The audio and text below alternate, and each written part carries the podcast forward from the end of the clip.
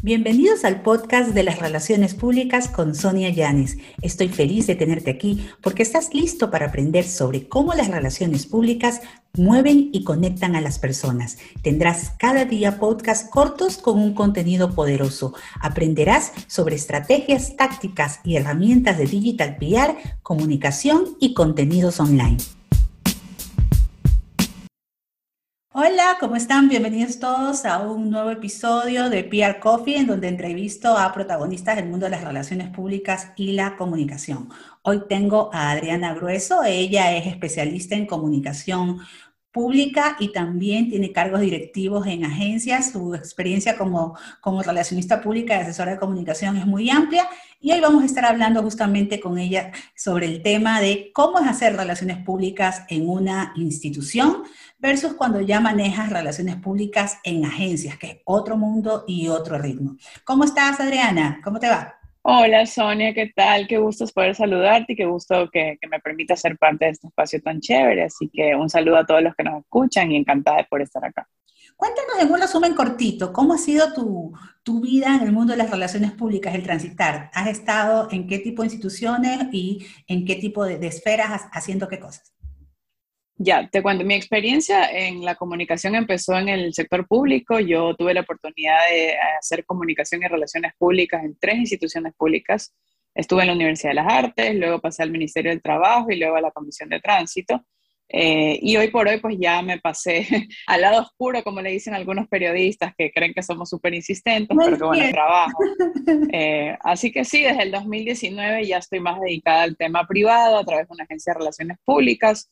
Eh, pero esa experiencia mixta creo yo que ha fortalecido muchísimo la forma en la que yo puedo hacer relaciones públicas y, todas las estrategias que puedo aplicar, que, bueno, como, como tú bien sabrás, porque entiendo que tú también has estado en el sector público. No, yo creo que la persona que maneja relaciones públicas o comunicación en una institución pública y luego se va a agencia o lo haces para, para también para una empresa a nivel privado, tiene una capacidad de reacción y un nivel de percepción diferente, porque tienes el enfoque completo, ¿no? Los stakeholders, no piensas que solamente es envío boletines a la prensa, o sea, ya lo ves como una estrategia global. Cuéntanos.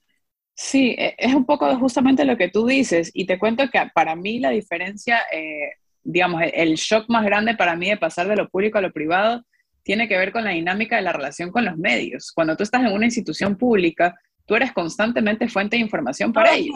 Ellos te llaman, exacto. O eres ellos el chocolate, eres el Nutella. Exacto versus la parte privada en la que, claro, tú tienes que gestionar algunas estrategias que te permitan posicionar la imagen de tu cliente a través de generar contenidos y ver cómo esos contenidos pueden enganchar a los periodistas. Entonces, es una dinámica completamente distinta. A mí sí me costó en un principio ajustarme, eh, pero como tú bien lo dices, yo creo que la gran ventaja de haber tenido esa primera experiencia en sector público me permitió como ver el bosque, no el árbol, eh, y, y más que nada poder tener como una, una idea más sólida en cuanto al manejo de una posible crisis, que fue lo que muchos clientes se enfrentaron durante la pandemia. En, en las instituciones públicas tú apagas incendios todo el tiempo.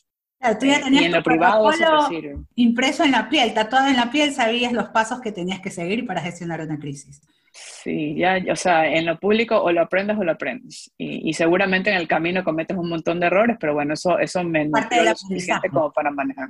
Así es, totalmente. ¿Cómo ha cambiado la gestión de las relaciones públicas en una agencia eh, por el tema post-pandemia? Tú justo lo viviste, viviste la pandemia al ingreso ya de, de, una vida en agencia, donde igual uno tiene tráfico, hay orden para hacer las cosas, pero para la pandemia nadie estaba preparado. ¿Qué cambió en los procesos, en la forma de hacer? Eh, bueno, en principio los tiempos, eh, más allá de que uno tiene una planificación y trabaja en función a ello, la pandemia sí nos obligó a responder muchísimo más rápido a la necesidad de información que tenía la ciudadanía. Tuvimos que replantear muchísimo los planes de comunicación justamente porque, claro, pre-pandemia uno piensa, bueno, estos temas podrían ser de interés, estas son las noticias que quiero comunicar, y luego llega la pandemia y te das cuenta que el foco de atención ya no es el mismo de antes, eh, y además te ves obligado a migrar hacia lo digital.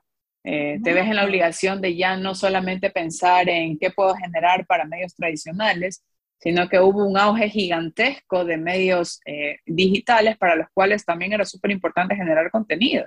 Eh, y claro, muchas personas ya, no, ya dejaron de consumir el medio tradicional, ya no necesariamente tú vas a una casa y le llega el periódico, eh, pero muchísima gente se nutre del Twitter, del Facebook, o sea, es, impresionante el cambio. Podríamos decir que como los tres cambios básicos serían justamente eh, este cambio en, los hábitos de la gente para consumir medios. ¿Cómo, cómo más serían estos tres cambios principales que tú les ves? Eso en principio, o sea, el, justamente el, cambio del consumidor, cómo consumen la información, creo que fue lo primordial. Segundo, qué tan rápido tienes que generar la información. O sea, ya no, ya no te podías dar el lujo de esperarte dos semanas para generar una nueva noticia, un nuevo contenido, tenías que hacerlo al ritmo al que iban los medios de comunicación. Eh, y yo creo que lo tercero, eh, y digamos una de las lecciones más grandes de la pandemia para mí fue la importancia de la transparencia en la comunicación. O sea, yo sí creo que las marcas que no comunican con transparencia, con honestidad, eh, se vieron enfrentadas a una crisis que seguramente si, si, salieron les costó salir y si no salieron pues aprenderán la lección a las malas yo sí creo que la pandemia resaltó la importancia de, generar noticias con veracidad y con total transparencia. O sea, si uno eh, comete un error, tiene que asumirlo y, tratar de buscar las alternativas para poder eh, subsanar ese error que ha cometido, pero yo creo que muchas empresas cometieron el error de mentir. Bueno, y ahí tienes el caso del Weird, por ejemplo, de Weird, Em, así que sí, yo creo que esas fueron las, como las tres lecciones más importantes en, el mundo de las relaciones públicas post pandemia. ¿Qué herramientas o, qué aspectos de la tecnología hoy en día son primordiales para el ejercicio de las relaciones públicas? Porque justamente al estar todo en digital, cambiaron las, las plataformas y los escenarios. Es decir, las ruedas de prensa pasaron a ser virtuales, el clipping de noticias ahora eh, tiene que estar mucho más enfocado en lo digital. Hasta hace tres años ni siquiera había valoración de los espacios digitales.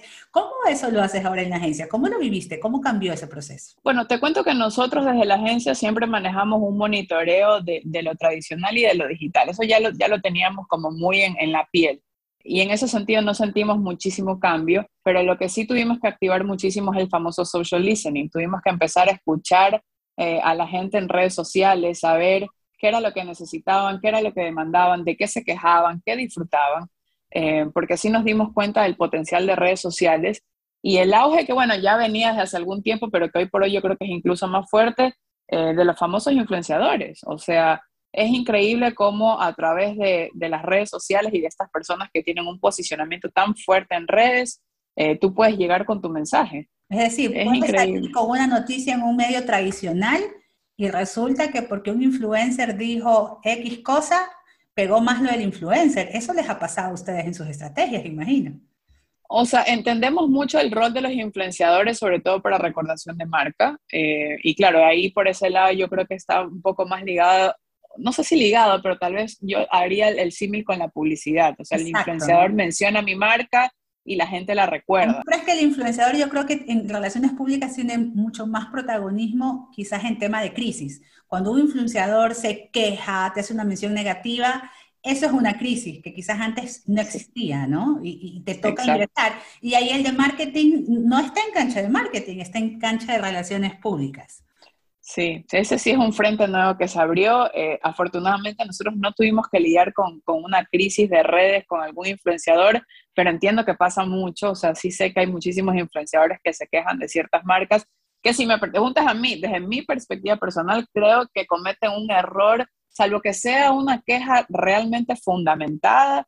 Eh, yo sí creo que a veces los influenciadores tienen como que tener cierto tino de cómo se manejan en sus redes en cuanto a la mención de marcas eh, porque a veces hay cosas que se pueden resolver por interno, o sea, que no necesariamente eh, ameritan que tú hagas tanto ruido en torno a una marca con la que al final capaz a futuro quieres trabajar, o sea, uno nunca sabe las vueltas que da la vida, pero sí, o sea, ese fue un frente que se abrió y al que yo creo que los relacionistas públicos tenemos que estar súper pendientes. y, y, claro, eh, buscar, especialmente cuando nuestros clientes nos dicen, ¿con quién, ¿con qué influenciadores puedo llegar a mi gente? Creo que ahí sí es importante un análisis de quiénes realmente son líderes de opinión, quiénes tienen buen engagement. Y si tuvieras tú que marcar tres diferencias en lo que se, de las responsabilidades entre el área de marketing y relaciones públicas que muchas veces se confunden, ¿cuáles serían? Entiendo que el enfoque de ellos va más hacia la venta, mientras que las relaciones públicas tienen un enfoque más hacia construir imagen y reputación. Eh, lo que sí creo, no sé si te podría dar las tres diferencias, lo que sí creo es que en el mundo de la comunicación lo clave para, una empresa, para una persona que está construyendo su imagen, es complementar con, estas dos áreas, ¿no? O sea, yo no, creo que lo uno es más importante que lo otro, Creo que lo primordial es tener las dos cosas, sumado al tema de la publicidad, que también ayuda muchísimo. Pero sí, o sea, yo creo que en principio la, la, la diferencia más grande es que el marketing busca vender, mientras que yo a través de las relaciones públicas capaz no te puedo asegurar incrementar tus ventas, pero sí te puedo asegurar posicionarte y mejorar tu imagen ante el público, que también es súper importante. Claro, vivimos en la economía de la reputación. Se dice que hoy en día la economía de la reputación, si pareces grande, eres grande. Y si realmente cometes un error, en segundos se acaban todas tus acciones. Hemos visto en Estados Unidos cómo ocurre. Ahora sí, para finalizar, un mensaje acerca del mundo de las relaciones públicas y para la gente que quiere dedicarse a esta área, dinos un mensaje. Un mensaje para los que quieren ingresar, o sea, que sepan que es un mundo maravilloso, pero que es un mundo sacrificadísimo también eh, que hay que empezar desde abajo, hay que aprender a hacer todo, desde ir a comprarte un periódico y leerlo y monitorear las notas que sean de actualidad e interés para todo el mundo, hasta pulir tu redacción, que es fundamental en el mundo de las relaciones públicas. Parece mentira, pero em, uno se topa con personas que ni siquiera saben redactar un correo electrónico y ya eso desde ya parte con, con, con la imagen que tú proyectas hacia un cliente. Entonces, prepararse muchísimo, entender que es un trabajo sacrificado, eh, que cuesta, eh, pero que es lindísimo y que en la medida en que tú vayas viendo los resultados que logras con tus clientes, eh, no hay satisfacción más grande que, la del deber cumplido. Así que que se animen, pero que se preparen y, y, que le den duro al tema. Muchísimas gracias, Adriana, por estar aquí en este episodio de PR Coffee. Un abrazo y muchas gracias por todas tus recomendaciones. Un abrazo gigante. Muchísimas gracias, Sonia. Un beso grande y un abrazo para todos.